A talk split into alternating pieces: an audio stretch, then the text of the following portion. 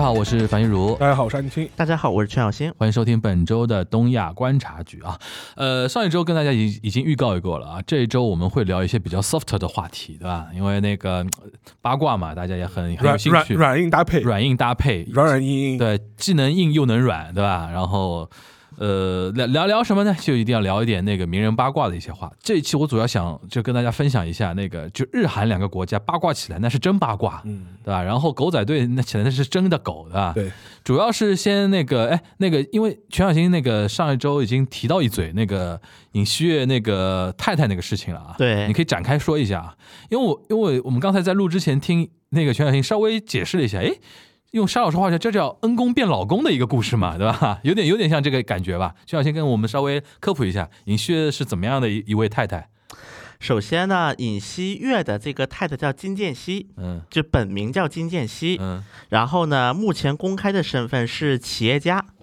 就是这个人呢，他作为一个尹锡悦的太太，按理来讲，尹锡悦都成为大选候选人了。嗯，因为在韩国这边一个，就是因为韩国人，尤其是对于政客，他们还是会比较以一种传统的一种，呃，价值观来看待，就是总统的家人也好啊什么的。因为韩国人之前被朴槿惠伤过呀，嗯，朴槿惠没有家人，只为国家奉献，结果带了个崔顺实，嗯，那个我嫁给了韩国。吓怕了，对吧？有点吓怕了。所以说那次之后呢，韩国的政对于韩国的很多政客们来讲，比如说出演《同享一梦》啊，出演《Helen Camp》呀，这种就是呃观察式的综艺成了一种大的趋势。嗯。那么像李在明等等都出演过，包括尹锡悦也出演过。嗯。但是呢，这有一个什么点呢？就是尹锡悦的老婆目前没出现过。嗯。这现在大学已经剩，因为是明年三月份嘛。嗯，也剩了不到，应该也是一百多天，一百天左右。你刚刚提到一个很关键点啊，就是你一一一一带而过了，我要追问一下，就是说出演《同享一梦》这种综艺节目意味着什么？你要点一下。首先呢，这个是我这个是一个什么点呢？因为在最早的时候，韩国的电视电视圈是有过一个争议。嗯，这个争议就是说，我就是作为一个政客，到底该不该让他去参加一些综艺节目？这个其实上次在聊那个李在明的李在李在明的时候，就是有带到过嘛。他是当时你在聊那个时候是唯一上过什么那个呃。观察嘉宾的那个对吧？对，那一次是。他后来反正尹锡悦也去了。后来反正韩国方面呢是有一，就是相当于韩国的广电圈，它有了一种共识，嗯，就是说如果要上就都一起上。啊，OK，不要厚此薄彼，对啊，要上就都上，OK，就是你左的也上，右的也上，反正两边我都邀请，对，你们来不来是你们的想法，对对对，OK。那么这一点，但是从目前来，还有我好奇的，就是这个节目本身是代表什么？是一个国民性的一个节目吗？呃，相比，但是因为这种什么同享异梦，不是就不止同享异梦，就是我是同享异梦为代表的一些节目们。嗯，那么也不止同享异梦一档。同同享异梦是一个怎么样类型的一个节目？我估计就是一个，如果如果不看韩综的人可能不知道，它其实就是一个对于生活的一个观察类节目啊，就是比如说那个对于生活呀，对于比如说你的家庭生活进行一些观察，是不是有点像什么我们结婚了那种类似？也不完全是。因为我们结婚，它是个假象，它是个完完全全是个假的，它就是个 fake，它就是个演戏。OK，那么同享一梦，它叫追求的不是这种效果。当然呢，这一点上呢，就是呃，后来反正韩国的广电圈相当于形成了这么一种默契，彼此之间。嗯，那么在这种情况下呢，就很有意思的是，按理来讲，对于在韩国，尤其是自从经历郑梦准那个事件，就是韩国以前现代重工、现代家财阀有一个孩子叫郑梦准，他想参选首尔市长，结果呢，他家人给他惹了两个大祸。嗯。先是呢，他孩子说韩国民众都是未开化的民众，嗯，然后后面呢又是他自己说我我了解民众疾苦，结果举了个儿童公交卡，嗯，就这个事件嘛，嗯，翻车，这个对这个翻车事件给韩国的很多政客是带来了一些启发的，嗯，就说我以后就打家庭牌，嗯，我也打家庭牌，如果不打的话，一个是郑梦准，一个朴槿惠，负面案例太明显了，嗯，郑梦准也没有家人吗？不是郑梦准儿子啊。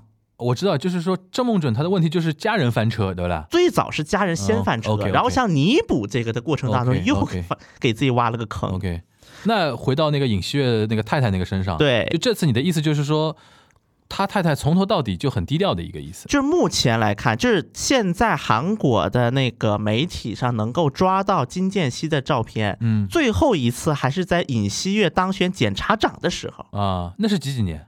呃，文在寅刚就任的时候啊，那有一七一八年，对嗯，就没有了，后面没有什么照片了。就是近四五年时间，就是他没有公开露过露过面。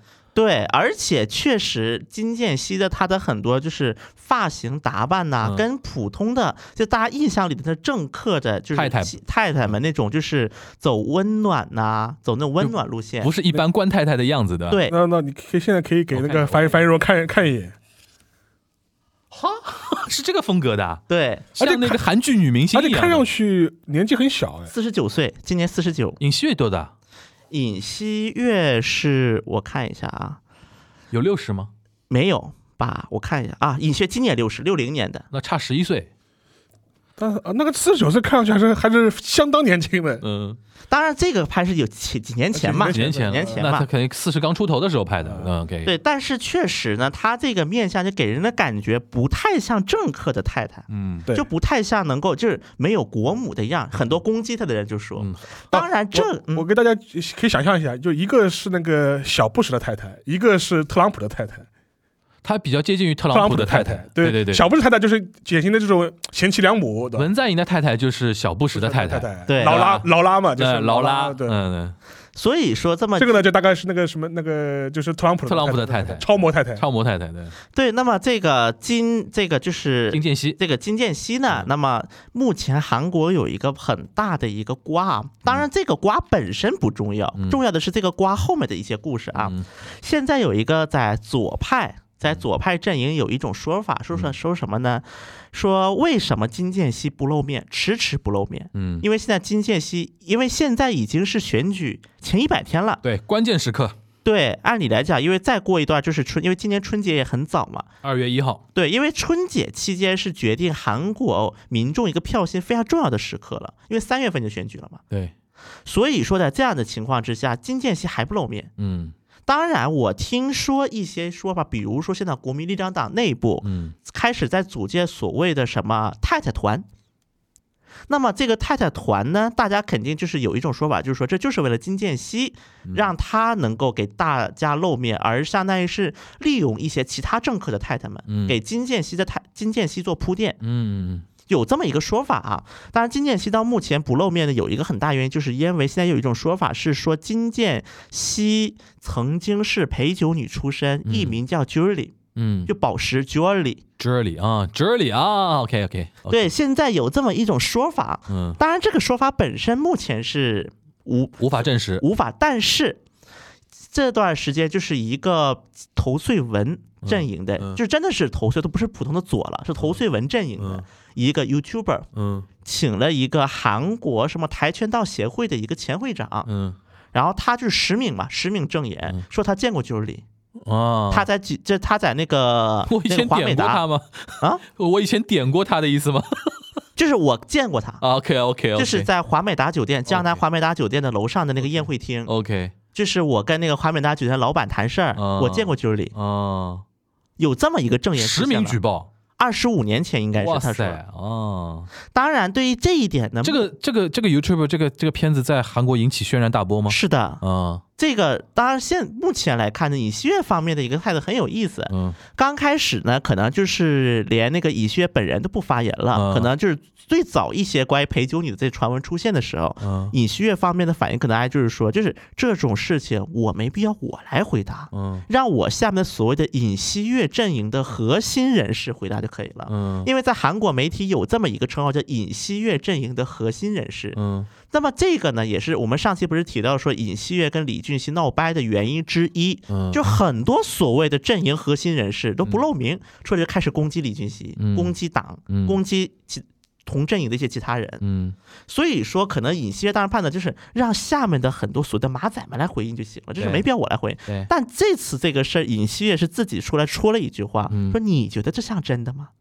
你觉得可能吗？就是变相否认了他。对，嗯那你觉得这可能吗？因为根据他们的说法，他们说见到金建熙的，就是金按就是那个 YouTuber 的说法，见到金建熙，那个金建熙还是个研究生，根本都不是讲师。嗯因为他的这个口述的说法，说是那个时候金建熙是一个大学的讲师，因为韩国高校它也很内卷，那个时候就已经开始了啊，就是当不上教授嘛，就只能先做讲师，嗯就是做讲师，然后就是领工资那种嘛。那么金建熙当时的公开身份讲师，然后在江南那种，因为韩国有一个呃比较特殊的一个就是啊、类似于就是陪酒，就像那个日本的那，就是日本可能在那个，hostess 吗啊也有，就是韩国 Templo。？Templo 对，Templo 就是前百分之十，长相前百分之十 ten percent 的意思吧。对对对，叫 Templo，他们俗语叫做、哦说，就是一边呢就是当讲师，一边就当高级陪酒女去了，哦，就去结识一些社会上的大佬。OK。那么这个是他的我我先问一下啊，我先问一下，嗯因为我不太懂韩国那一套。呃，韩国语境下的那个陪酒女是是真的陪酒，还是说也有陪酒以外的服务的？呃，这个是 case by case，但一般情况下、嗯 Templo 是不不外出的。啊、就在店内的，对店内一般情况是店内就陪那个陪酒而已。OK，，对，所以当时呢，就是在那个一些支持文在寅的一些人，嗯就画过一个壁画来，就是那个描述 Julie，、嗯说这是个陪酒女画嘛，壁画，对，画了壁画，有的。嗯，然后就是相当于是骂那个 Julie 嘛，说这种人怎么能当国母，就这种感觉。啊 OK，那么现在的，而但是现在就是说不清，有就是围绕着金建熙就有几个说不清的问题。嗯第一个就是他俩是怎么结的婚，嗯现在有点不明不白了。因为此前金建熙接受采访的时候曾经说过，是一个僧人嗯，把他俩给牵起来了。但是呢，僧人当红娘，疑惑面具，但是呢，金建熙的母亲就是丈母娘，因为丈母娘一会儿我也会提，嗯。因为这个尹熙的丈母娘也有一些故事的。嗯。就是以就是以金建熙的母亲，然后有一次采访是说的是说那个什么，说是有一个企业的老板，嗯。那这个企业的老板呢是尹锡悦的学长。然后呢，与金建熙家人来往也比较深，嗯。所以相当于是这个财阀把他俩给牵线连牵线起来的。嗯。然后呢，还有一种说法呢，说是在尹锡悦的那个评传，因为有一本尹锡悦的评传，但这不是尹锡悦自己写的，是尹锡悦周边人写的。评传里面的主张说是是相当于是金建熙的家人出面结的这个婚姻，所以说现在到底这个婚姻怎么成的，目前也有争议，到底他们是怎么认识的？虽然我觉得，我觉得很多听我们节目很长的时间的听友，应该对于韩国的一些国内的一些男女的的一些就是性别的一些话题所指涉的一些内涵，应该应该应该有点有点懂啊。但是我作为一个主播，还是要 cue 一下那个徐小新，跟我们稍微来解释一下啊。就是首先，徐小新，你能不能回答我们，就是在韩国语境里面啊，嗯如果一个总统候选人的太太，我们现在因为没法证实嘛，假设嗯她真的是陪酒女，这对于他就是总统候选人来说是一个致命伤吗？如果这个事情真的是能够，当然我个人首先有一个前提，这个敲实的概率不大，就是你怎么能敲就啊？她就是个陪酒女，其实这个其实很难的，我觉得。但是啊，万一如果你如果真的有照片什么的，不就很那个吗？所以说这种地方是不能拍照的呀，按理来讲是。啊！我懂你意思了，就是很私密的那个。对，很私密的场合。OK，当然呢，就是这个就是陪酒女这么一个疑疑惑嗯，导致他就是给尹锡悦的那个老婆起了外号叫 Julie Julie。嗯那么就是这个 Julie 就后来又牵出来了一些其他话题，比如说有人说那个金建金建熙，对论文是剽窃的，是靠剽窃完成的。不是这个剽窃又变成另外一个话题了，就是说是陪酒女这个事情，在韩国老百姓、普通选民心目中是的确是一个致命伤，对吧？对，因为你不知道说这个结了婚之后会为了就是这个就是女性来完成什么样的一个不该完成的一些东西啊，就是利益输送呗。哦，因为他是考虑结婚这个行为本身成为某种利益输送的一种可能性。对就比如说，因为你是原来做检查对这一块的，是不是？你因为喜欢上这个女生，然后某一些财团啊或者利益群体送了个貂貂蝉送，了个貂蝉给你，然后你那个你给做了一个利益交换对哦，是这个意思。OK，，对。那么其实陪酒女哇，这个好真实啊！当然，陪酒女这三个字肯定是老百姓八卦的点，嗯八卦大于实际意义。嗯因为你检查就算查，你也不可能查说啊，尹锡悦的老婆就是陪酒女，嗯我检察官这么认，不可能的。OK，其实这个概率很低很低了。OK，所以说，这个陪酒女本身呢，是他老治是老百姓八卦的点，以及嗯反对派攻击尹锡的点。嗯但真正应该关注就是这个金建熙这个人背后是不是有一些问题？OK，比如说他的那个论文剽窃呀，对对对。包括现在也有说法，就是说他的那个丈母娘嗯。在购地的过程当中，上来得到了尹锡悦的方便。就尹锡悦那个时候是作为大检察官嘛嗯。的一个方便。就，牵涉到一些廉洁问题了，对。一些利益输送的问题。嗯。所以说，对于尹锡悦来讲，第一个是他个人的一个经历问题，那么其实真的硬伤；第二个可能就是他老婆家这些事儿。嗯。目前我听到的一个说法啊，就韩国那方面的一个说法嗯。是说，金建熙可能会在尽快露面，啊，然后露面的时候，他他会把他的头发剪成就是像国母的样子。不是剪成短发，，OK OK，就是看起来没有那么的所谓的妖娆。呃，要可以稍微干净利索一点，对，吧目前有这样的说法。OK，呃，我还有一个问题就是。韩国会不会有媒体专门来追这方面的八卦、政坛八卦？目前来看呢，其实韩国还不像日本你比如像什么啊《东亚日报》《朝鲜日报》这些大报纸，是不是专门会有一些人是追这种八卦的？这一点，我觉得韩国跟日本有一点不一样的在嗯哪儿呢？比如说我们的文春，嗯日本有一个东西叫文春。文春炮，对文春，它是可能就是无无论派别，其实是可能稍微知名的人都追。对对对对对，韩国的特点是这样的：如果我们不说是娱乐圈，嗯因为娱乐圈有地社，有第一社、首尔体育这种。对，对对，那么在政治方面，很多是追反对派的。嗯比如说，我因为在韩国，像朝鲜呐、东亚呀、韩民族，就各大媒体都有自己的月刊。嗯。比如说东亚叫新东亚，嗯。然后比如说韩韩民族的月刊叫韩民族二十一，嗯，就这样的月刊。那么有一些的一些就是调查稿会在这个月刊出现，这是第一种。特稿，对，特稿，啊嗯。就是当然这个特稿主要就是挖反对派的，挖我看不上一派的人。嗯哼，这是第一种，第二种就是因为韩在韩国有个特点是办媒体很自由，啊，就是我只要凑满五个人，嗯。我有一个网站，我也可以现在去首尔市政府注册一家媒体，嗯，然后我也可以出去说我自己是个媒体人，然后加入什么记者俱乐部这种，对嗯，然后用这种方式，比如说我是一个某个，就我是支持某一派的，嗯我注册一个媒体之后，我用媒体这个 title 去挖另一派的料，嗯这个在韩国是非常普遍的一个现象。那低社会去挖政政坛名人的料吗？这两年呢，就是低社这一点，我觉得现在低社有点的避嫌，因为嗯我个人跟低社方面的有一些交流啊。嗯首先，低社它是个企业，嗯咱们必须要明确一点，它是个企业，它不是公益机构，它也不是非营利组织，嗯它也要追求它的一个利益最大化。虽然有一些东西没法用比表明的非常的清楚，但是因为低社它也需要一个利益最大化，这两年呢，低社现在的盈利模式是什么？广告吗？广告是一方面，那反正就是还它还是一个媒传媒性质的一个公司，对吧？对，嗯。当然它也会通过一些，比如说售卖一些项项目什么的哎，通过一些项目，项目什么意思？呃，就比如说跟戛纳电影节合作呀，有过的，低社有过这样的项就是目搞个韩国日这种吗？啊、也不是，就是戛纳电影节的唯一的一个韩方媒体过去，啊，他等于带一些 sponsor 再过去，对？对对啊 OK OK，理解了。而且低社它其实它低社背后的这个企业呢，也不靠低社赚钱。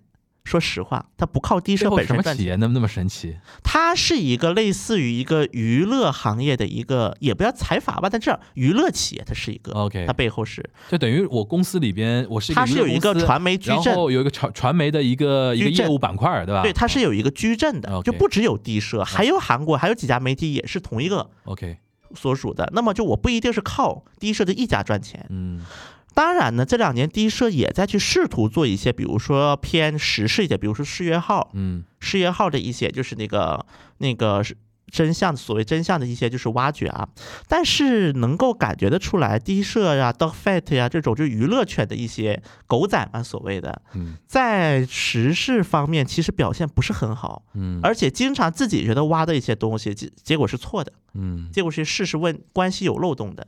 当然，第一眼大家可能会觉得，因为狗仔们的特点嘛，会抛一堆照片、一堆细节，让你觉得很真，但可能挖下来就经不起推敲。嗯所以说，韩国目前的一个政坛啊，如果是时事这一块的一个八卦它可能最主要的还是靠一些传统媒体的这些月刊，以及一些拥有其他政治意见的人士，他们自己去通过媒体的这个外皮啊去挖。第三种还有一种就是韩国呢也有几个记者，嗯比如说叫那个朱振宇、朱振宇啊，就等等有几个记者是专门去挖掘一些料，当然他们自己可能是也带一点政治立场的。嗯，比如说，叫我刚才说朱振宇这个人，朱振宇这个人算是韩国当年播客的史那个祖师爷级别的人了。就韩国的 Joe Rogan，这播客，因为他当时，当然韩国的播客嗯主要就发展发达在于政治对他。政论嘛，对政论节目最容易做播客嘛。那么当时就是韩国就是有一个现象级的那个政论播客，嗯叫那个南公司的南公司。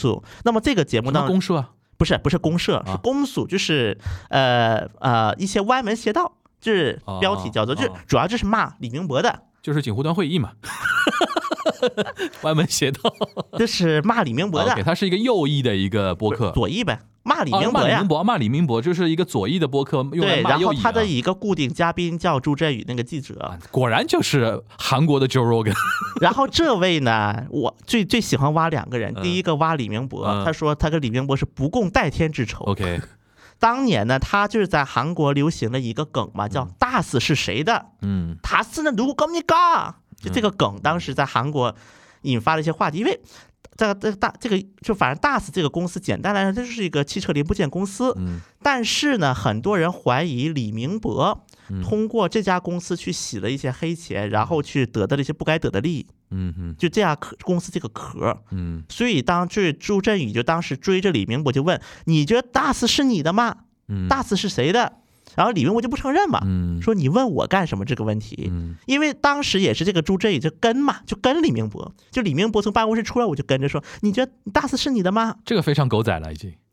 然后他爱挖的一个是那个谁，一个是李明博一个是全斗焕全。斗焕啊，对他当时就是韩国，就大家如果关注李全斗焕，应该知道有一段时间就是全斗焕要接受审判，嗯但是全斗焕自己因为自称因为健康原因就不出席。嗯然后呢，我们的朱振宇记者就跟到了全斗焕打高尔夫的地方，就说他打高尔夫怎么 健康不好？有有体力打高尔夫，没体力上上法庭 啊！对，所以后来他被迫啊，不是还是上了一次法庭吗？在光州，而且是上的光州的法庭，哇塞，故意拎过去。故意拎过去，真的是故意拎过去了，有一点。这就这就是真的真正的公开处刑。所以说，这种像类似于朱振宇这样，他算韩国有几个他算，freelance 的记者吧？他其实是有，他最早是有所属的，啊，也是一个就是时事的一个周刊，嗯但它不是属于大媒体下面。是他现在在干嘛他，现在在干嘛？他现在其实也是给这种就是周刊类的媒体写稿子。就是一个还算一个 freelance 的感觉的一个一这么一个人，对？呃，他应该算是 freelance 和就是原就是这个记者，就是正式记者之间的一种概念，嗯，也有单位，对吧？但当时也是会给是别的半固定，半固定一。方面有单位，第二方面也给别也给别的平台供稿。对，啊是这么一个概念。所以说，目前来看，韩国他去挖掘这样的所谓的时时事的一些，哎，那我很好奇，像朱振宇这样的人，他在韩国国民心中的一个信赖程度高不高？呃，朱振宇，因为他首先他有他擅长的地方，比如李明博，嗯，比如说关于李明博，他挖了十多年，对，甚至他自己发在大街发过小卡片说。发现过阁下，就是阁下，就是当时他叫李明博的，因为那个时候李明博是总统嘛，嗯，他叫阁下的一个就梗说，阁下有任何问题打我电话，就在大街上发小卡片 OK OK OK，就是他反正就是一直是挖掘，所以说很多就是对于他这种就是采访方式比较不满的一些人，就叫恶魔记者，嗯，或者说是那个陈烂打型嘛，对恶魔，嗯，就是有这么样的一个说法。那老百姓喜欢这种吗？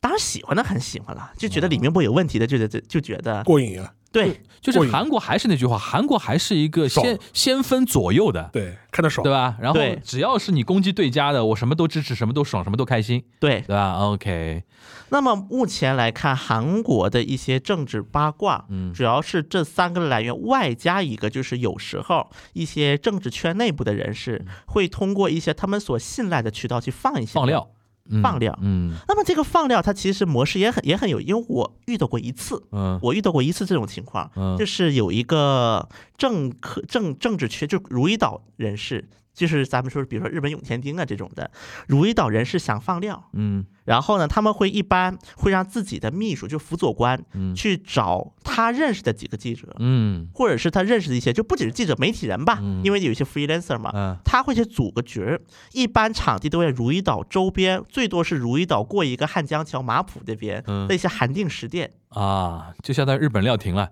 对，然后关上门，嗯，然后呢就会假装不经意的放料，他还不会直接跟你说，就是你跟他并排吃饭，突然你的手手边就多了一张纸，对吧？啊上面写了很多那种东西他是说啊，他说不是靠纸。啊啊，当然，这种场合一般有个默契，就是不录音，不录音，嗯，对你脑脑袋可只能靠脑袋记，，OK，而且这个真惹出问题呢，他们也不会承认，不承认。所以你自己把握怎么做，你自己把握。者在比如说他如果是一个文字记者的话，他写的时候就是说据可靠人士爆料这种说法吗？所以说，在韩国就有，就是韩国的很多新闻里面，大家就会发现一个点，嗯比如说青瓦台高级官员，嗯什么执政党议员，执政党重臣。据内部人士透露，对吧？，对，但是我们一看这个 title，其实韩国新闻看大概能猜到是哪个范围内的人说的。OK OK 比如说青瓦台官员和青瓦台高级官员，这就是不一样的。OK，再比如，比如说是执政党的初选议员、执政党的议员、执政党的重臣，嗯。那么这个我们都是会有一个猜测。，OK，包括在野党的高级议员，因为就有那么几个人，他是喜欢跟媒体去爆料的，嗯，喂料应该叫做。嗯，有那么几个议员是喜欢喂料的。好玩，所以说，韩国的政治八卦一般就是从四种方式，嗯，基本逃不掉的四个，嗯。四四个里面的一个来进行一个曝光以及出圈。行，那我们期待尹锡悦的太太下次什么时候出出山，让我们来一睹芳容，对吧？当然呢，这个说到这个八卦这个事儿啊，嗯。其实不只是尹锡悦李在明也有料的。嗯当然，李在明的料呢，就是我之前提过几次啊，啊，就比如说，呃管李在明有一个外号叫“撕撕男”，就是撕裂的撕，嗯。撕男，就是这个就是来源于之前那个李在有有电话录音，嗯，说李在明跟他的那个呃，秘书。不是哥哥的媳妇儿叫什么来？嫂子。嫂子，对，跟他嫂子吵架的时候，嗯，说我要把你的就是女性的那个私密部位给撕了，哇塞。撕，开了。就是等于等于就是走下三路的骂人了，开始，对，有一啊点。当然这一点呢，因为太明显的就是李在明的声，嗯，你逃都逃不掉。就是素质太差，就刚开始呢，可能就是你还能就是假装不回应一下，嗯后来没办法了这事儿，嗯因为一右派一直拿这个揪着不放。我光听你这么说，我虽然对韩国那个政坛不是很熟啊，就是因为听你讲李在明，听你讲尹锡悦讲了很多次了嘛，嗯就是我有种感觉啊，你听听是不是符合你的认知啊？嗯，就李在明这个人给我感觉还是挺有点情绪化的一个人，就是有的会激动型的，就是而且有的时候会显得很江湖气，对吧？义薄云天这种东西，但同时呢，有的时候冲动起来，有的时候会可能不太会冷，可能会不太冷静吧。我觉得更多的话，他的性格第一个就是比较机会主义化，嗯第二个就是可能是呃，当然他会选择性的发发自己的情绪。嗯，当然，这个李在明这个是有点，表演性格吧。后来呢，李在明自己给了一个说法，说是什么呢？说是我活的生活环境太艰苦了，嗯，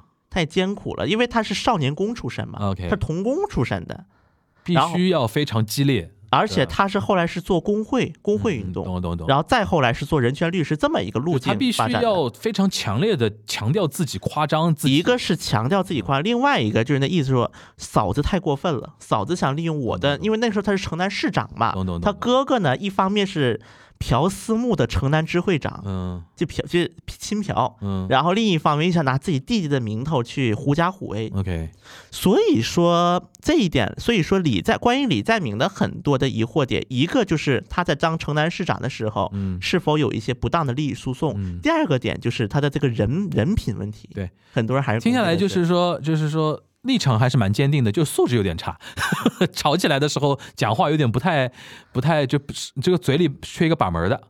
确实有一些人是这么评价的。然后尹旭给我感觉呢，就是他最大的问题啊，就是其实太太那件事情也反映我之前对他的一个判断。他他如果这以后下次那个叫什么呃总统选举输输的话，就输在这个人太过于神秘，对他的 mysterious 那种东西就是我感觉太多了。你像太太都是这种感觉的一个人，确实，按理来讲，家人在比如说总统选举啊，就是虽然总统选举可能这种大的选举不一定能改变就是一个人的当选走向啊，嗯但是在比如说议员选举嗯或者在什么市长选举当中。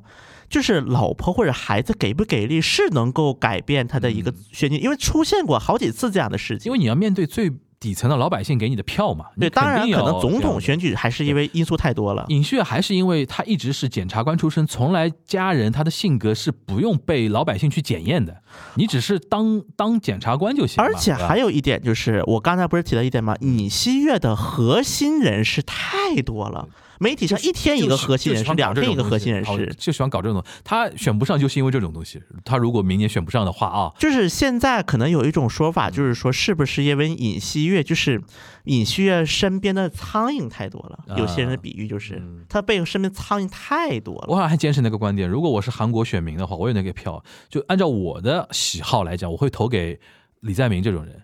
当然呢，就是嗯，他至少是一个公开的一个人，你知道他素质差，但是尹旭给人感觉就是你不知道他在想什么。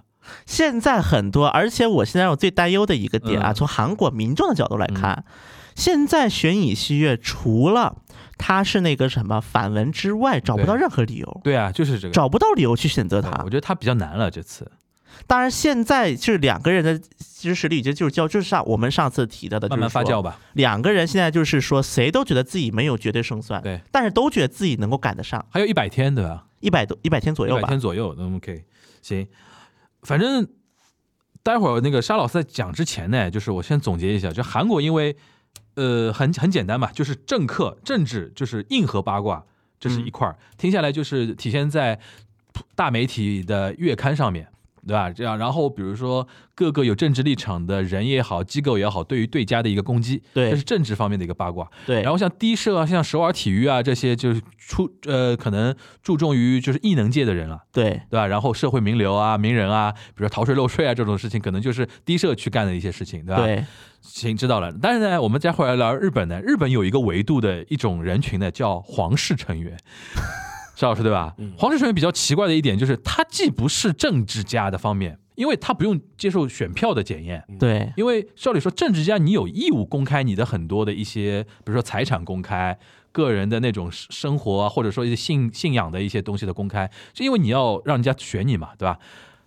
然后皇室呢，既不是政治这一块的，又不是异能界的那种人的那一块，他是自成体系的一种日本的社会名流嘛，所以说就导致最近日本那个皇室出了一个非常大的一个新闻，就是公主出逃记啊。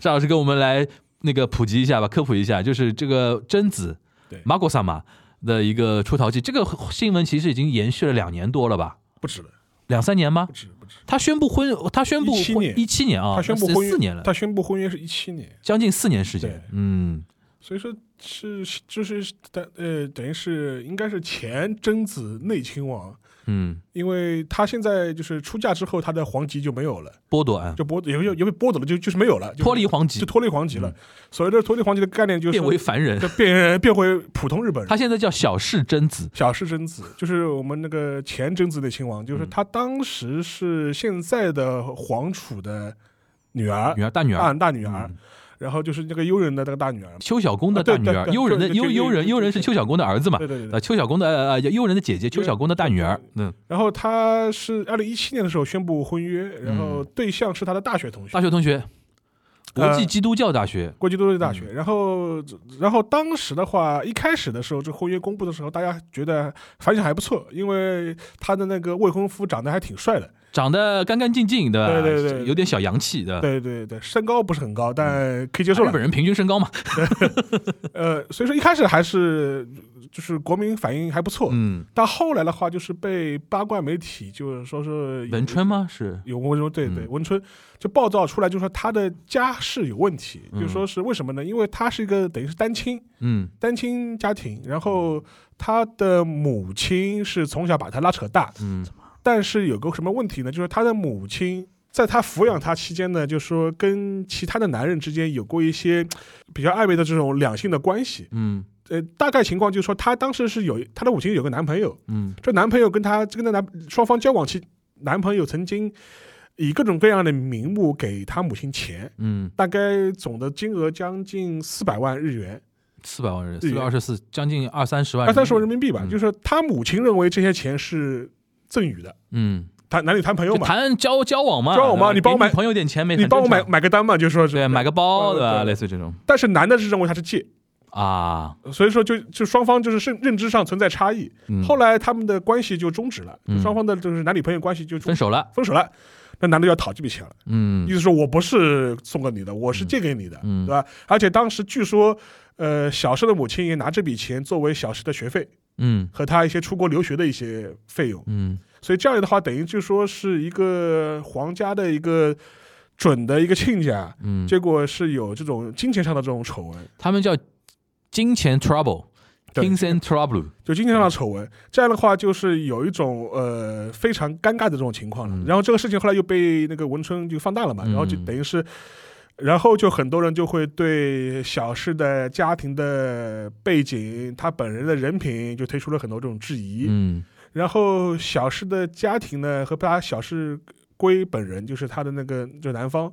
这个这个男孩子，就是他自己对这个事情的解释呢，也是没有一个很清晰的说法，暧昧不清嘛，就很暧昧不清。嗯所以说，就导致这整个事件的话，就从一个国民期待和祝福的事事情，就变成了一个准的一个呃丑闻。而且是一个皇室的一个变成皇室丑闻了，或者说，因为因为因为对日本的皇室来说，这种嫁人的对象一般来说都是至少要有一个比较体面的这样要严重靠谱，体面人家，就是嗯在此之前，就是说是在这一代，就是说是皇室，就是说开始陆陆续续要面临这样一个出嫁或者成家这个问题之前，嗯呃，无论是男男性的皇族成员他娶的对象，或者是男女性皇族成员他嫁的对象，一般来说，要么都是这种。呃，日本的这种财阀家的孩子啊，嗯或者是这种后代，至少是身家比较清白的，嗯或者是比较体面的。嗯，然后就比如说那个现在的那个呃贞子的她的应该叫她姨妈吧，就是亲子公主。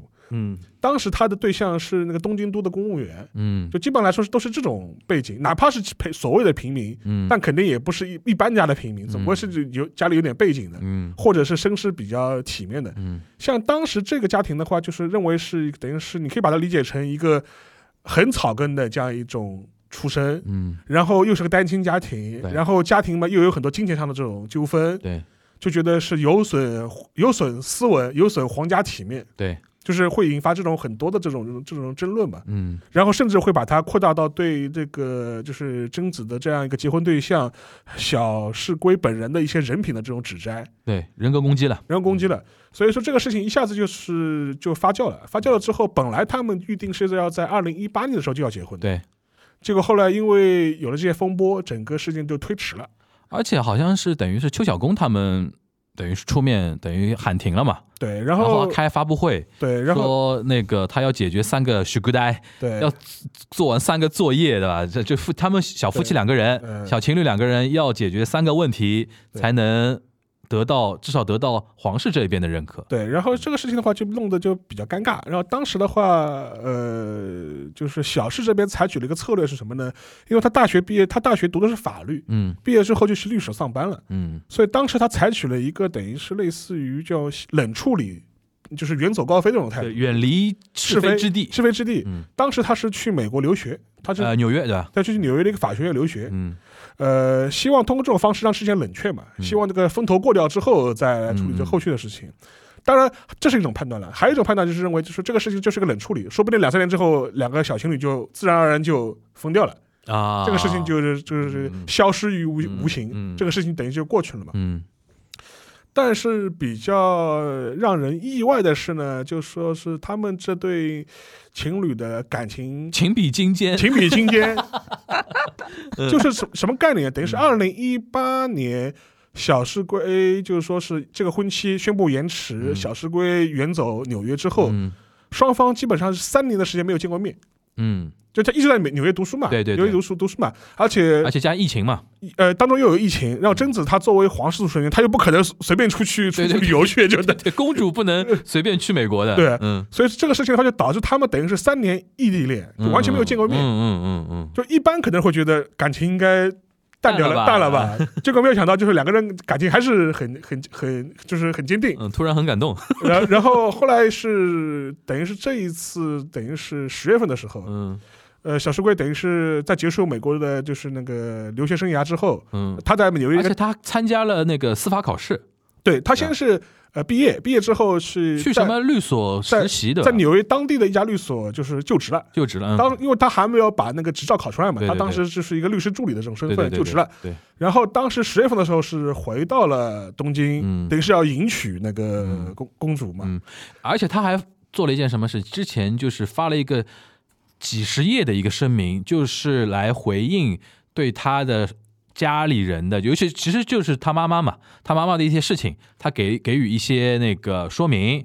但是那个说明呢本身呢，我看到很多日本的老百姓是就网民嘛，其实觉得说你还是避重避重就轻嘛。嗯他的一个说法就是，那些金钱的那些问题已经解决掉了，对就是承认是有的这这些事情，但是呢已经解决掉了，对对方也愿意和解了，然后怎么怎么样，他就他写了一个大概二三十页的一个一个声明对，因为当时那个我记得邱小公夫妻对于贞子他们小情侣俩的一个提出的一个要求，第一个，外界对你们的质疑你们要回答清楚，嗯，第二个，你要给给给外界的一种感觉，你未来是能承担起这个家庭，因为当时他还没有一个正正式的一个工作嘛，嗯对吧？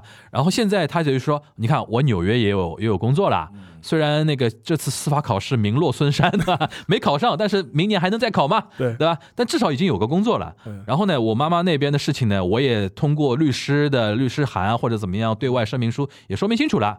然后呢，三年的那种考验期，我对公主的那个感情，大家应该看在眼里了吧？所以说，他就是说综上的那种考虑，好像就十月份就回到日本去，等于是两个人小情侣两个人再重新开了一个发布会，宣布就说年底要结婚，对吧？对，然后正式结婚，然后当时是为了，可能是为了要平息外界的一些反对的声音吧。嗯当时贞子也是做了一个比较意外的决定了，嗯等于是放弃了她自己的嫁妆。对，因为有一笔有一笔给，呃就是皇室成员结婚是那个有一笔巨款有一笔巨款的，对吧？然后当时就是说，一般来说，就是日就是女性的皇室成员，就是说是就是结婚之后，因为她脱离了皇籍嘛，嗯。呃，皇室的话会准备一笔礼金，就相当于嫁嫁妆嫁妆嗯，然后大概是超过一亿日元的嗯。这样一个金额。六七百万人民币，嗯啊，就是就一一日元，一日元这个嫁妆，等于是做个嫁妆给你，嗯。然后但是你也就脱离皇籍了，你嗯之后名义上面、法律上面你跟皇族就没有对，关系。这里面有个小知识，就是如果你是皇室成员的话，你是没有姓的，对的，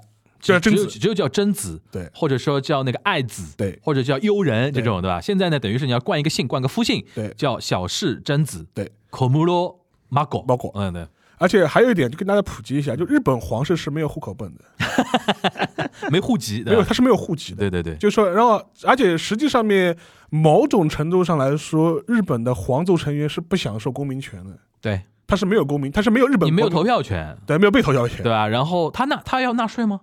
要要纳税，在皇室的时候不用纳税嘛，对吧？要纳税。也要纳税嘛纳税，，就是他皇室的这种他的产业如果产生的这哦种收益的话，对对对你是要纳税的。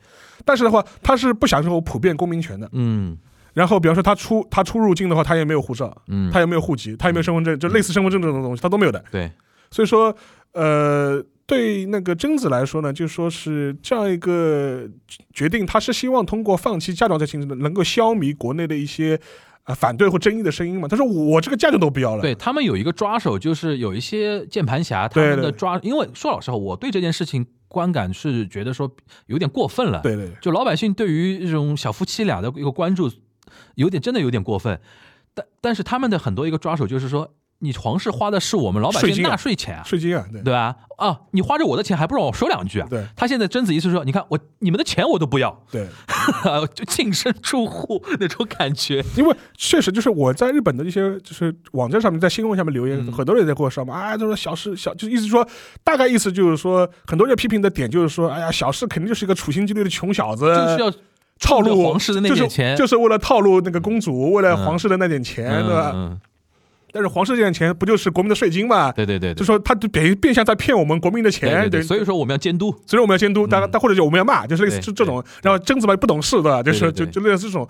但这种呢，说实话，我也这个同感了，就是说，我觉得可能贞子也是这个感觉，嗯就是他觉得，那我为了不被你们这样攻击，那我索性就放弃这笔所谓的价你们没。话讲了吧，对吧？然后，而且这个事情呢，因为这个事情延烧的时间很长，呃，以至于对贞子本人的煎熬也是很厉害的。嗯，所以说导致这个结果是什么呢？导致这个结果就是说是，呃，他也对外公开，就是说他罹患了一些 PTSD，就是这种、这种创伤呃应创伤激应激反应，应激这种创伤症候群，嗯，就心理上等于是有一些问题，就不能听到什么话，不能啊，对，看到某些呃标标题的对对，所以说就是就是属于已经是成了一个很严重的这种心理的一个接近抑郁吧？一就有点这个感觉，但是他呃为了那个平息这个争论嘛，他第一个放弃就是那个自己的嫁妆，第二的话，他这一次结婚等于是不举行皇室的这种结婚的这种这种仪式，出嫁仪式，没有这种出嫁仪式，嗯等于是他很就是这一次的结婚就很简单，就是他跟小石龟跑到民政局登个记嗯结束，嗯，然后马上飞美约，马上飞纽约。飞美国纽约的，然后等于是婚礼都婚礼都不不办了。嗯，等于是你可以想象啊，对个小姑娘来说，等于是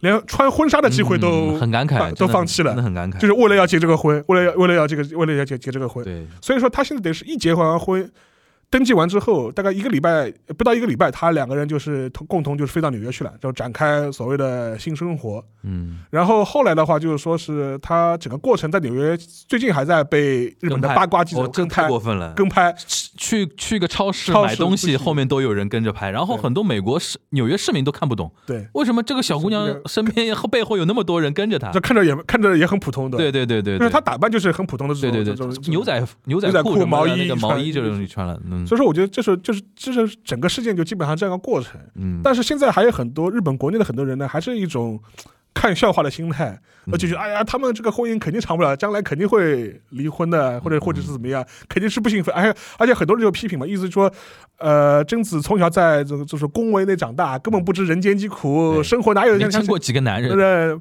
生活哪有他想的这么简单？嗯就是将来肯定要吃亏的，就类似这种风凉话也一直有嘛。嗯，而且还再再补充一点，那个他父母那一边啊，对，其实我个人感觉啊，就是说邱小公夫妇其实蛮心疼这个女儿的，因为你想，他们一七年宣布这个婚讯之后，遭来那么大的一个反弹，但是因为邱小公其实是一个邱邱小公跟他哥哥就是现在的天皇两个人啊乖乖仔，都很乖的，不不，他更乖，对他他更他其实更更像一个一般意义上的天皇，，对对对对对吧？他很很重视皇室规范那套东西，哥哥还会抱怨两句。对对对对，然后从他内心来说，他很痛苦的一点，他不能不维护皇室的一个体面体面的一个东西。但一方面，他们夫妻两个人其实应该很宝贝这个女儿的，对，他们内心就很纠结。所以说，他们这呃，他从那个一八年开那个发布会，就邱小公夫妻开那个发布会，提出三个问题嘛，说你们要解答。这个一方面是给予一定时间，你让你缓冲一下缓冲一下。哎，一方面就是说也对外界有个交代。这次又体现出来了，对他女儿。刚开完那个发布会，发布会那个发布会而且很短，就是说完几句，然后他他就是只接受书面提问，他没有当面的这种。对对对对对，就是，而且说说个题外话，就日本网友夸张到什么程度，就连小石龟在那个发布会上的笑容，他们都要解读的对。你看一副小人得志的笑容，就然后开完之后。后面等于是邱小公，我看前段时间自己接受了一个采访，他生日嘛，对他生日，他接受了个采访，他的意思就是说，呃，他其实只针对是说，那他说承认承认是说没有举行婚礼啊，没有举行很多那种仪式，的确是对于皇室的很多形象是有损的。他承认这一点，他其实有点向外界谢罪的那个意思。但是你看，即便如此，他也是默认自己女儿可以走这条路，哎呀，这个嘛很简单了，就嗯讲穿了，人之常情的不。讲穿了。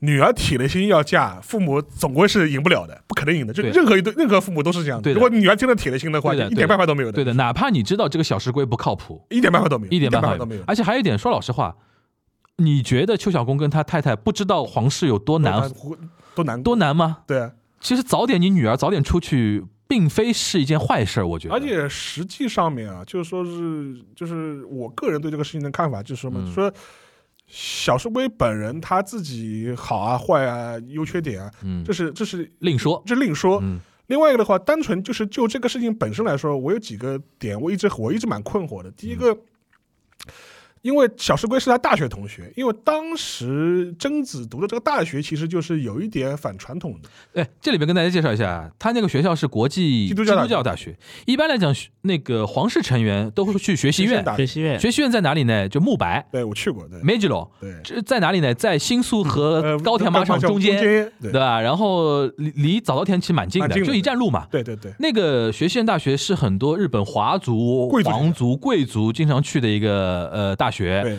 然后当时贞子选择去国际基督国际基督教大学，它的一个一大特点就是国际海外学生多，多对，然后英文教学之类的，所以说你看得出来，贞子就是一个憧憬日本以外生活的一个人，从小憧憬。因为传统上来说，一般都是送去学校学习院大学，学习院大学或者或者是更传统的大学，大会去送。而且更何况还有一个宗教原因，就是因为一般来说。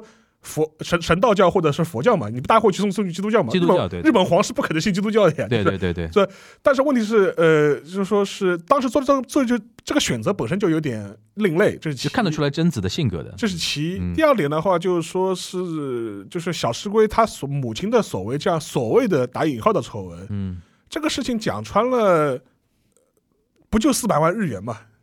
而且不就是 不就是谈恋爱当时的就就人的一些金钱往来嘛，对吧？不就四百万日元嘛？这是其。第二点的话，就是说这个事件的话，在他们宣布婚约之后被挖出来，这个时间点也是很诡异的。就是说，按道理来说，他要宣布之前，无论是皇族也好，还是宫内厅也好，都应该把这个事情调查的蛮清楚的。尽调的，对，要就尽肯定要做尽调的呀，就是就是 即即便贞子不做，就是说这个宫内厅肯定也按道理来说也要去对做。对对对，但这个事情居然会被爆出来，这也是一个很奇怪的一个、事情。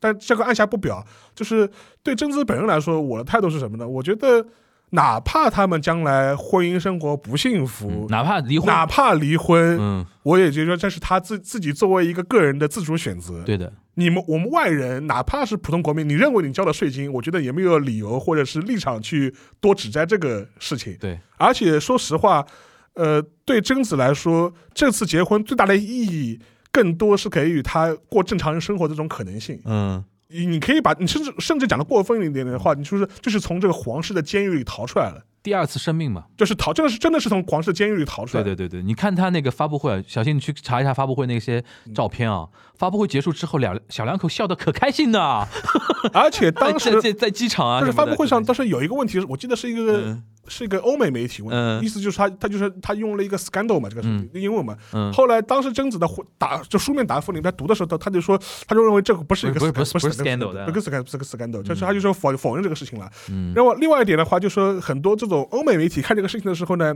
也会有一种困惑，莫名其妙的解读，嗯就是把他们这对夫妻理解成那个戴安娜吗？不是那个那 个梅根跟那个哦呃那个那个查那个查尔斯查不是不是就是他那个儿子哦，哈里哈里那个哈里啊梅根哈里，梅根哈里不是跟英国皇室也闹闹翻了嘛？就啊倒过来的版本对吧？倒过来版本，嗯闹翻了嘛？嗯就说是还在美国接受媒体就是啊喷那个英英国王室嘛。对对对，但这个呢，我觉得就是也是欧美媒体的自我代入了。我觉得这个呃 性质上面不一样，毕竟性质不一样，还我觉得对贞子来说更多是获得作为一个正常人的这种自由吧，就是那个真的是他为什么要很坚定的要去纽约嘛？嗯我觉得就是要逃离这样一个逃离日本，逃离日本这样一个环境嘛。对，而且我我哪怕再退一万步，退退一退一万步不说，哪怕小石龟，呃，就说是呃跟贞子将来就是说呃婚姻有问题，哪怕离婚，嗯他至少能够帮他越狱成功，嗯也是功德一件。我觉得，嗯我甚至会甚至会这么觉得。嗯，而且我甚至有一种感觉，我觉得一七年到一八年那一波风波，其实加强了贞子内心的对于这个体制这个环境的一个高度厌恶，对。就觉得你们太过分了。对。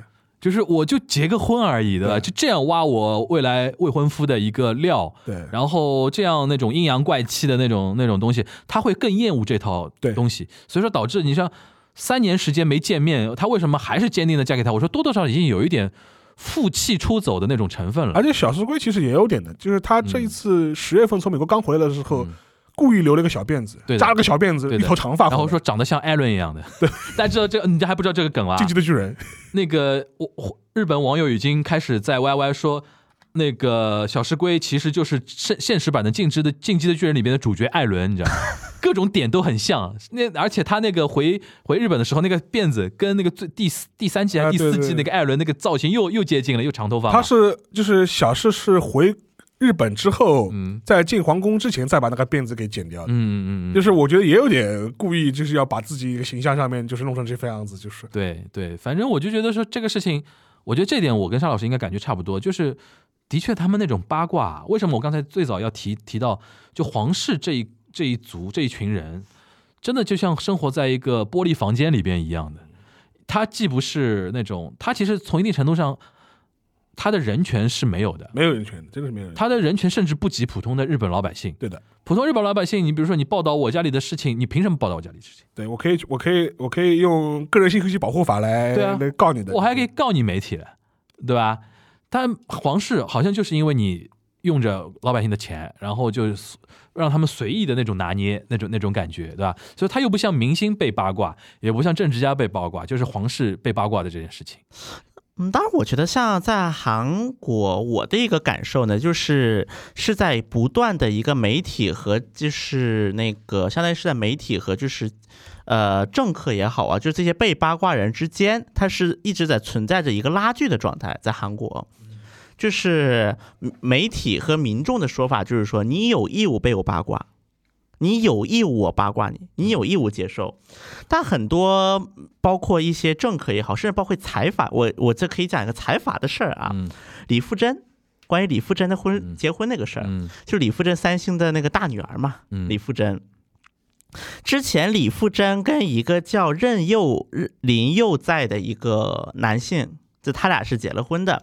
那么这个林幼崽呢，因为他的整个的经历过于平凡，就嗯平凡的没什么话可说的那种，嗯，就是就是所以说灰姑娘，就男男版灰小子，嗯男版灰姑娘，对吧？嗯真的就是韩国当时就是媒体给这个任佑在林佑在打的就是这个标签，就是说男性版的灰姑娘，嗯真就这么写的。，Cinderella 的，对，嗯男性版辛德瑞拉。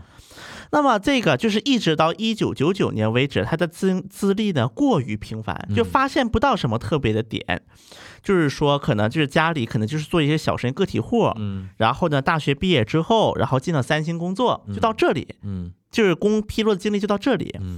然后就是出现了一个戏剧性的一个话题，就是说那个他和李富真结婚了，嗯。跟三星大姑娘结婚了。嗯。不是 那么这个事情就听起来很怎么说呢，就很不可思议嘛。嗯就是一个连资历都找不出任何出彩点的一个男性，嗯怎么就跟大女儿好上了？嗯，当然，这个事情后来就引发了很大很大的一个争议他。们现在是不是离婚了？我离婚了，对，就就离婚，就这个事儿嘛，就这这个事儿嘛。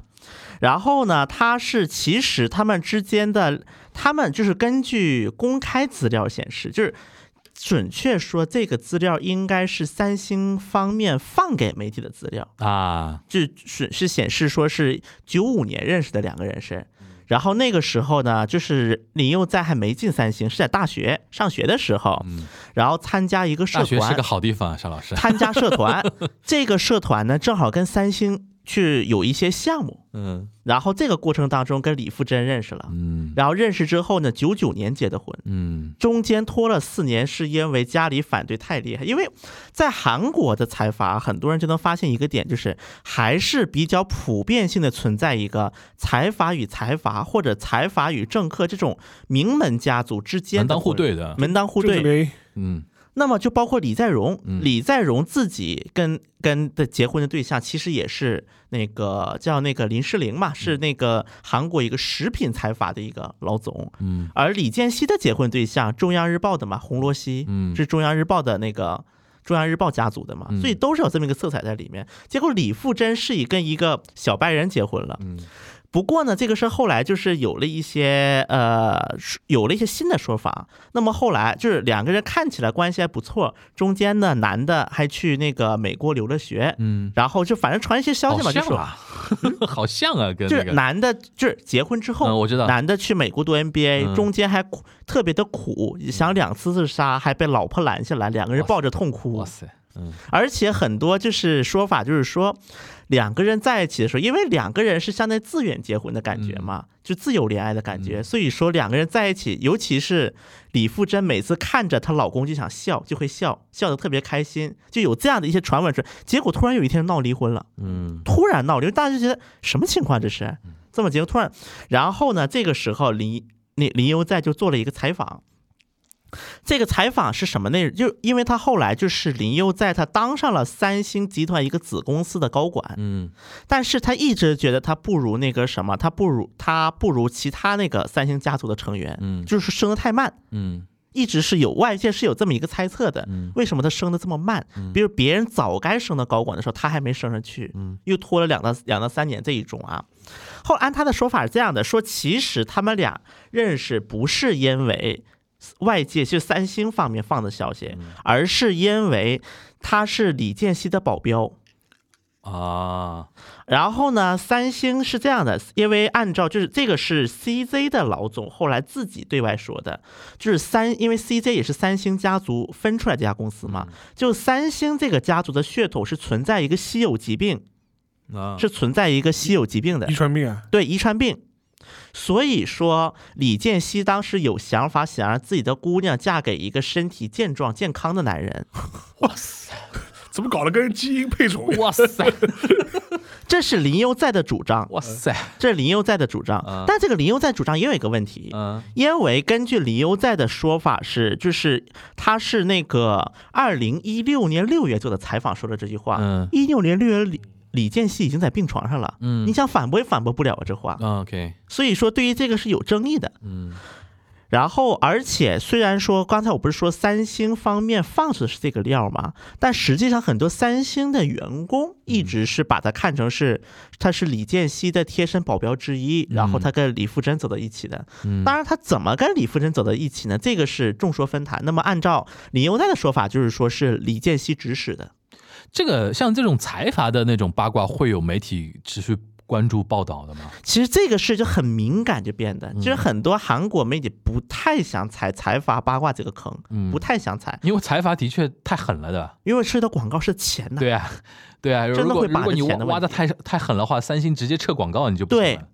所以在韩国之前，我之前不也讲过一次吗？就蒋中基事件，嗯就是三星的那个什么，就是三星的副总跟很多媒体的老板有很密切的交往。嗯那么这个事情呢，后来反正林优在在，但是李富真后来的那个法律代理人就说了，你这个是违法，嗯你接受采访是违法的，嗯因为韩国确实是有这么一条法律的，是这么说的，根据韩国的那个。呃，家事诉讼法规定，在家庭法院正在审理的案件，不能任何一方不能对媒体、杂志嗯等出版物所说任何能够特定姓名、年龄、职业和容貌等个人信息的相关内容。嗯，但就是审理期间不不不不予置评，对吧？就是这个意思。就是不是不能让你说的时候让别人能够猜到这个的对啊，就是审理案件期间，或者说在打官司的这个过程中，你最好啥都别别说。所以说任佑在后来又出来了，任佑在说我这个不是接受采访说的，嗯，而是一个僧人，又是一个僧人又僧人，韩国僧人好好用啊。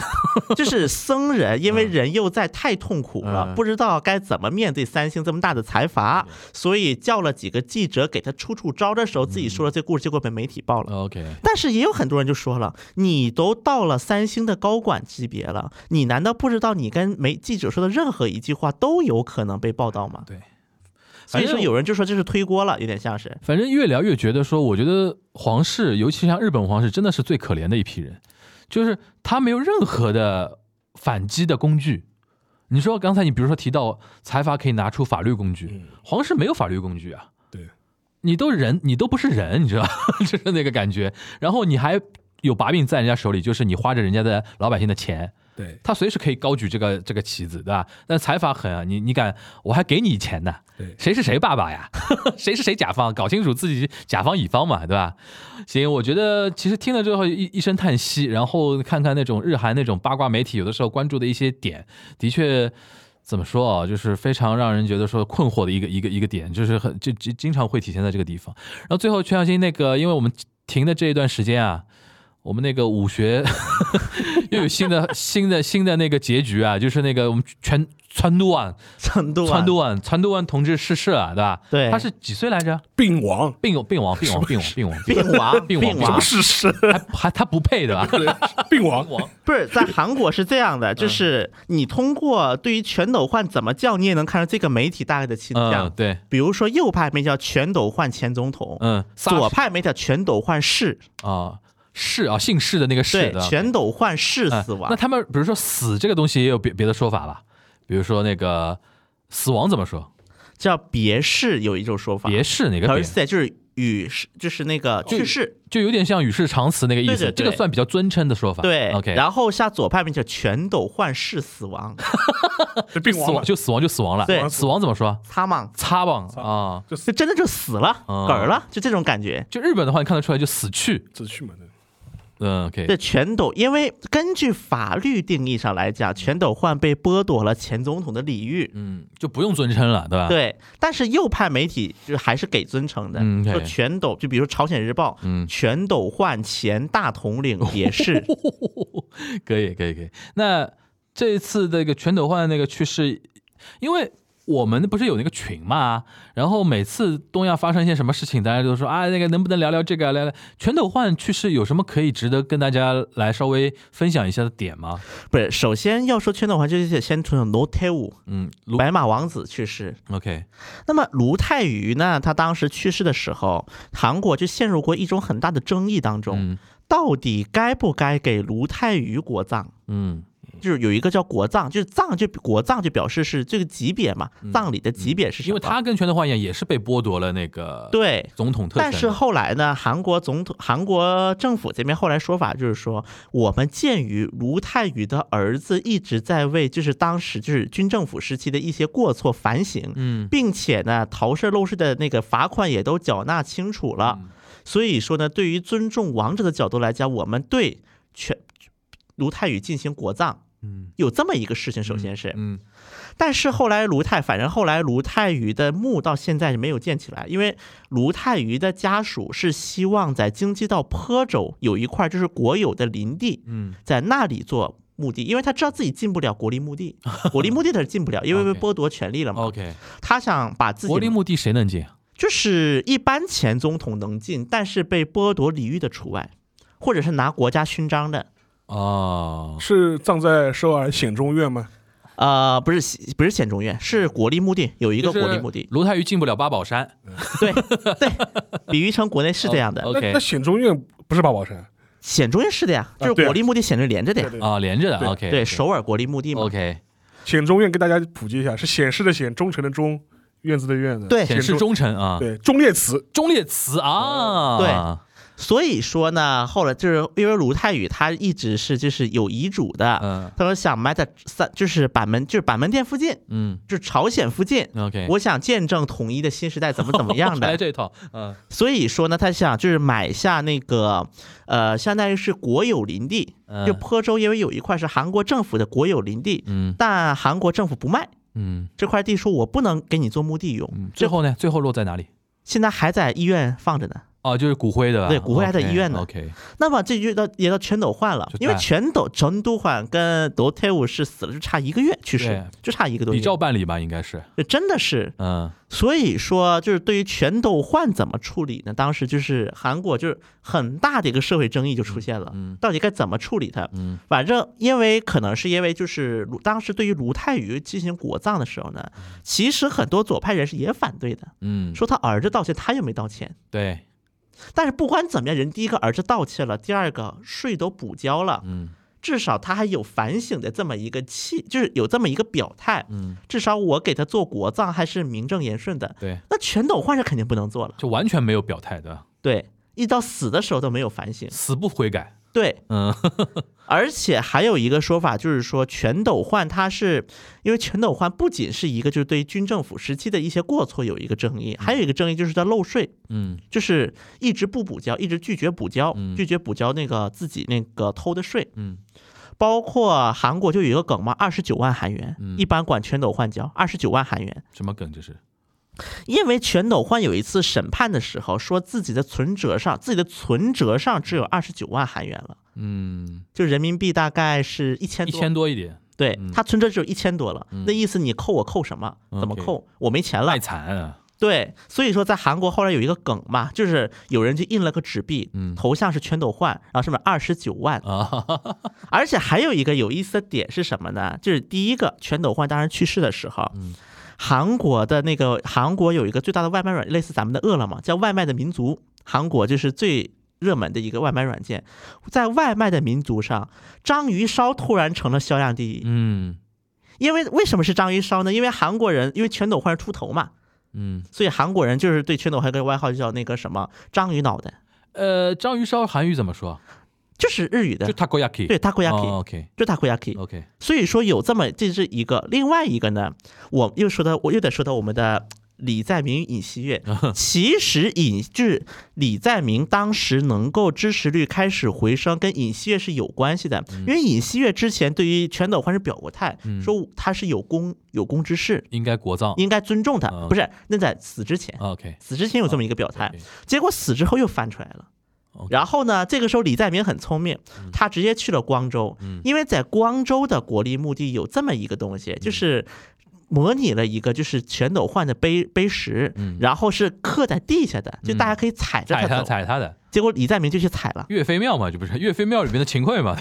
就光明正大去踩了。嗯，OK，然后就他有什么争议？嗯，就结表明果表明态度立场，结结果，而且这一套，因为后来发现韩国民众吃这一套，嗯，所以说后来尹锡悦呀、洪准标啊，都去踩了纷纷放弃啊去参拜 OK，那个全斗焕的想法。就追到，不对是追到了，对吧？所以说就发现全斗焕的目的其实人也不少。嗯全斗焕就是那个祭拜会上，嗯但是要么就是以前军政府跟他一起打天下的这帮人，要么就是一些前议员去了不少。嗯但现任议员除了就是明明白白的就是受全斗焕的恩惠的一些人以外，几乎谁都没去。嗯，准确说是没敢去。就是看得出来全斗焕的名望是还不及卢泰愚，但是问题在于全斗焕是狂粉很多呀，嗯，卢泰愚他名望高一点，他没有狂粉呢。就是一个是庸人，一个是狂人嘛，对吧？而且还有一点，就是当时全斗焕去世的时候，有一个就是小的一个故事啊，就是说那个因为韩国不也是送花圈嘛，就去世的时候嗯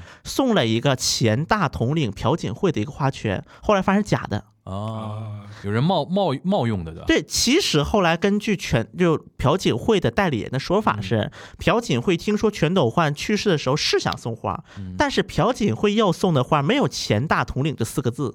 就朴槿惠三个字，结果呢，把花送进去，发现已经有一个前大统领朴槿惠的花圈已经在里面了。嗯当然，我觉得这个呢，应该背后就有人想搞事情，因为刚才咱们提到了，涉及到一个被剥夺礼遇的问题，朴槿惠也被剥夺了。嗯理论上来讲，朴槿惠剥夺礼，全斗焕也被剥夺礼遇，有人把前大统领带着四个字的打进去，我讲是不是？要不是有人想搞事情，嗯要么就是有一些朴槿惠的狂犯，嗯亲朴狂犯，觉得我们朴槿惠还是总统，嗯，这种心态来送过去的。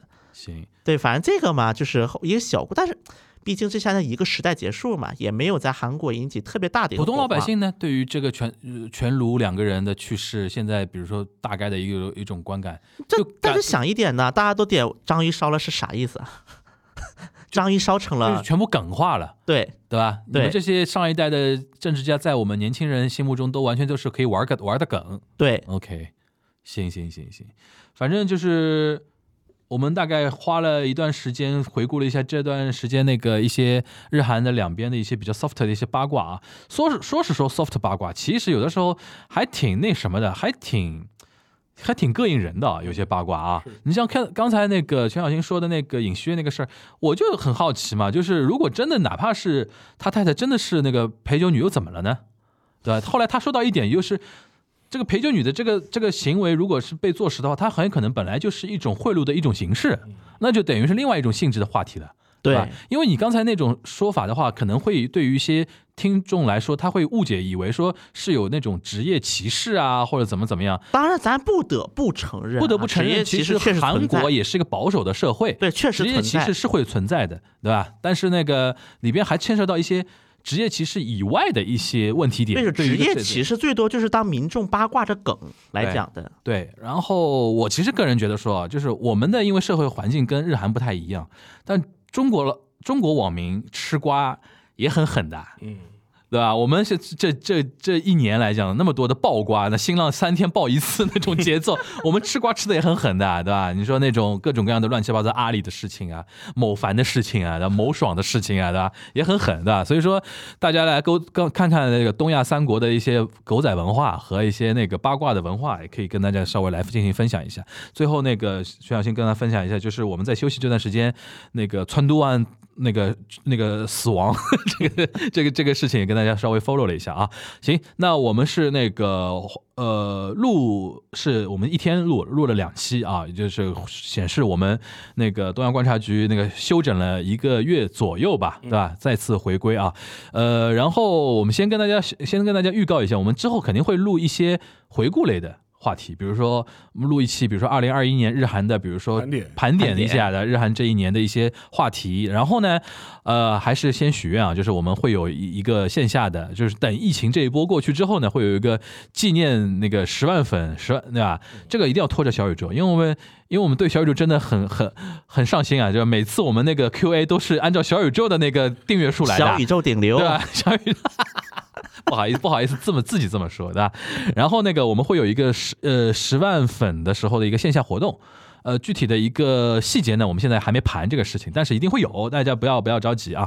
然后这这两个，然后到时候线下活动肯定也会有，上像上次我们一周年的时候现场的一些录制啊，和一些呃听友的一些互动啊，或者是我我估计这段时间很多人积累了很多想问我们的事情，是对吧？是我们先做一波九万粉的 Q&A，对对吧？然后十万粉的时候就做一波线下，好吧？好跟大家要预告一下，好吧？那我们那个东亚三个人回来了啊，这个我们胡汉三又回来了，呃，是那个。那我们下一周的那个东阳观察局再跟大家再见吧，拜拜，拜拜拜。